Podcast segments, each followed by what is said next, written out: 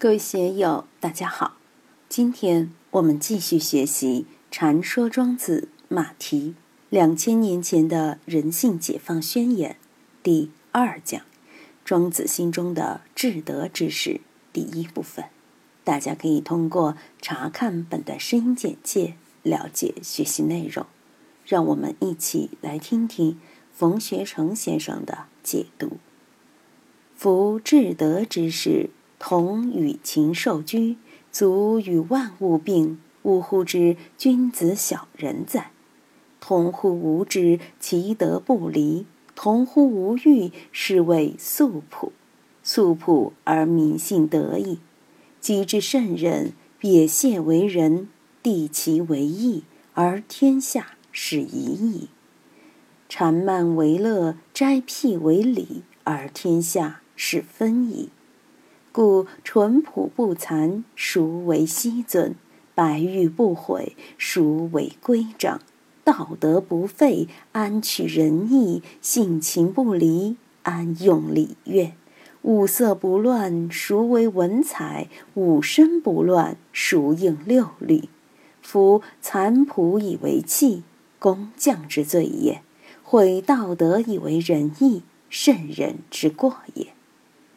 在上古的至德之时，大家都很本朴、很原始，可以与禽兽同居。我们看动物世界里，非洲的马赛人除了自己养了一批牲畜，基本上不去猎杀野生动物，哪怕是野生的牛羊。当然，若狮子要去捕食他们饲养的牛羊，他就要去猎杀狮子。如果狮子不去侵犯他们的利益，他们也跟狮子和平共处。时间长了，见到穿着红袍的马赛人，狮子都躲得远远的。所以马赛人了不起，他们就养点牛羊，吃点牛奶、牛肉、牛血，都是自己生产的，绝不会去伤害野生动物。不是说捕捉野猪、羚羊方便就不杀来吃，他们是同与禽兽居。如今大概只有东南亚的原始雨林、亚马逊原始雨林的原始部落，才可以同与禽兽居，足与万物并。中国古代有敬龙王、敬山神的习俗，江河边有龙王庙，山林下有山神庙，每个乡里都有土地庙，表现出一种对大自然的敬畏，有点足与万物并的感觉。但随着社会性的飞速发展，生产技术、科学技术越来越先进，人与万物的距离就拉开了。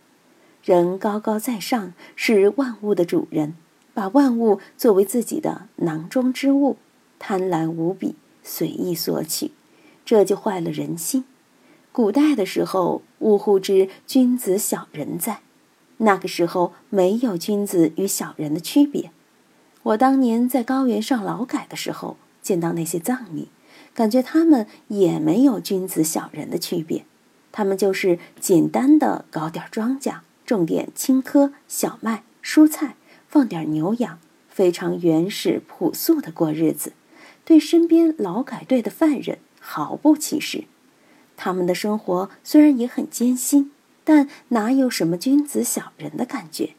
只有在高度社会化的红尘里，在提倡仁义礼智信以后，才有君子小人之分。同乎无知，其德不离。什么叫无智？为什么要同乎无智？人与人的矛盾在哪里？就在这个智上。这个人是君子，那个人是小人。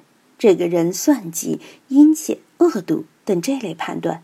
使人与人之间没有安全感，身边的人好像都是潜在的敌人、仇人，都像冤家债主一样。因为你有智，才会有这个不同的感觉，才有非我族类，其心必异的感觉。如果你无智、无知，就没有那些差别性、分别性，那就有大同之德了。分别计较之心一旦产生。大同之德就远离我们而去了，所以只有这个无知才能其德不离。现在患心理疾病的人为什么那么多？就是知见太多，分别心太强了。每天都在盘算和计算。正是因为这些分别和计较，产生了强大的精神压力，使我们的心理失衡。真正的风寒暑湿，单纯的自然因素对人体的伤害，优秀的中西医的大夫收拾起来都很容易。但面对心理的疾病，面对精神方面的疾病，面对抑郁症，优秀的中医师也没有什么办法，西医也一样。有的人肝气不舒，吃点疏肝理气的药可以缓解一下，但是心结没解，心结未除，过几天又犯病了，不可能疏肝理气的药天天吃，吃多了还是要命的。就像有的人喝酒，认为自己有解酒的药。就可以放肆的喝酒，结果解酒的药吃的越多，对肝肾的伤害也更厉害。所以心病还需心药医，如果没有心病，还需要疏肝理气吗？成都有一位朋友，本身也是大夫，但心结很重，心里面阴影很重。他自己知道自己的麻烦，经常开疏肝理气的药，每天都揉揉七门穴等。揉揉是有好处，但是心结不解的话也麻烦，这个病就断不了根啊。怎样使我们其德不离？